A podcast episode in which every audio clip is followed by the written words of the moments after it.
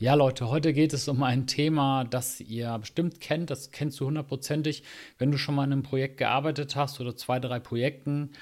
Und zwar geht es um die Sicherung des Know-hows, also das, was man in den Projekten lernt. Das ist ähm, klar, dass man sehr viel lernt in Projekten. Deswegen ist es ja auch so, dass Projektmanager und Projektmanagerinnen sehr beliebt sind und immer gerne rüberwechseln können in die ähm, Unternehmen. So war das ja bei mir auch. Ich bin ja wirklich mit Kusshand genommen worden, in ein Unternehmen zu wechseln, weil eben bekannt ist, dass Projektmanager sehr viel Know-how und sehr viel Wissen und sehr viel Erfahrung haben. Allerdings gibt es dabei ein Problem und darauf werde ich jetzt gleich äh, hinweisen.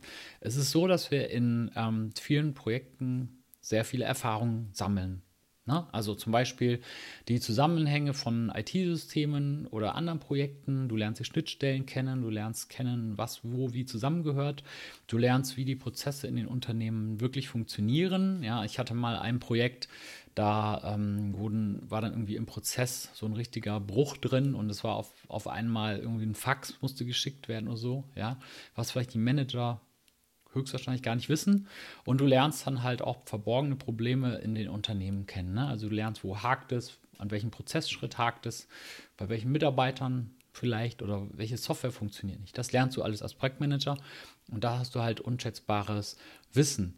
Und äh, einzelne Projektmanager und Projektmanagerinnen tragen eben unglaublich wertvolle Erfahrungen mit sich herum, aber das wird oft nirgendwo dokumentiert. Vor allem nicht am Projektende. Da ist man happy und man geht weg und man reist ab oder wie auch immer.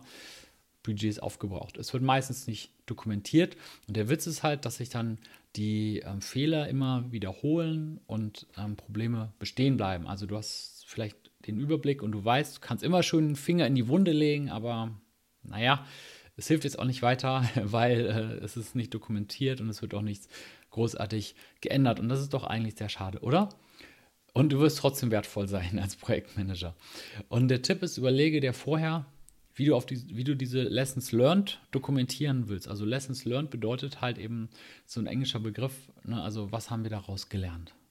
Und du musst dir halt vorüberlegen, wie du diese Lessons learned dokumentieren willst. Ähm, für dich selbst, aber auch für die Nachwelt. Ne? Ich dokumentiere relativ viel, aber ähm, ja, das muss halt nicht sein, dass ein einzelner Mitarbeiter sagt, ja, ich mache das jetzt einfach mal, sondern es muss schon so sein, dass das halt durch die Firma gesteuert äh, wird. Und am besten wäre eine Datenbank oder ein Wiki, in dem alle Projekte dokumentiert sind. Ich habe mal in einer Firma gearbeitet, in Unternehmensberatung, da gab es tatsächlich so ein Wiki, da konnte jeder reinschreiben äh, und neuen Beitrag, also so wie Wikipedia, ne?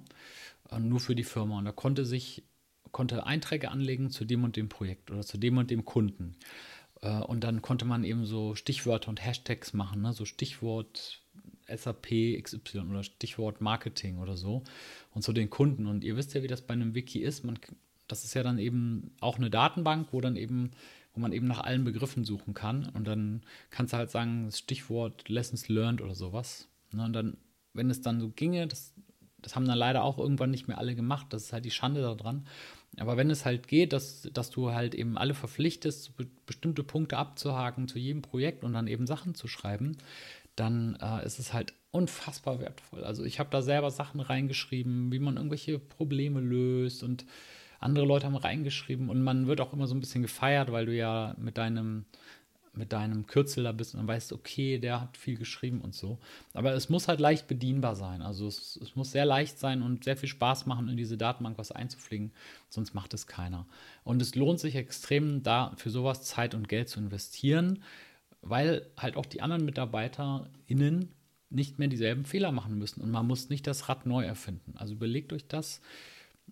Vor allem, es geht jetzt raus an die Führungskräfte oder die von euch, die Kontakt haben mit Führungskräften, weil, weil sowas muss halt schon irgendwie von oben kommen. Also wenn ich jetzt als einzelner Mitarbeiter sage, ich, wir machen jetzt ein Wiki oder so, ja, okay, dann muss ich man, das muss von oben kommen, muss ich die Führungskraft überzeugen und dieses Know-how-Management, sage ich jetzt mal, könnt ihr euch doch bestimmt denken, dass das extrem wichtig sein kann für ein Unternehmen. Und äh, denkt immer drüber nach, versucht das in euer Unternehmen zu implementieren.